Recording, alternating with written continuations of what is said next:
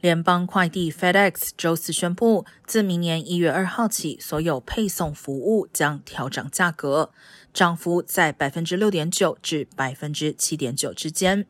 该公司首席执行官表示，受到通胀打击，近来联邦快递一直未能达到盈利预期。另一方面，由于预计将出现全球性的经济衰退，早前联邦快递已经宣布了重大的成本削减措施。虽然联邦快递的主要竞争对手美国邮政局尚未宣布涨价，但这两家公司历来一直都是同步上调。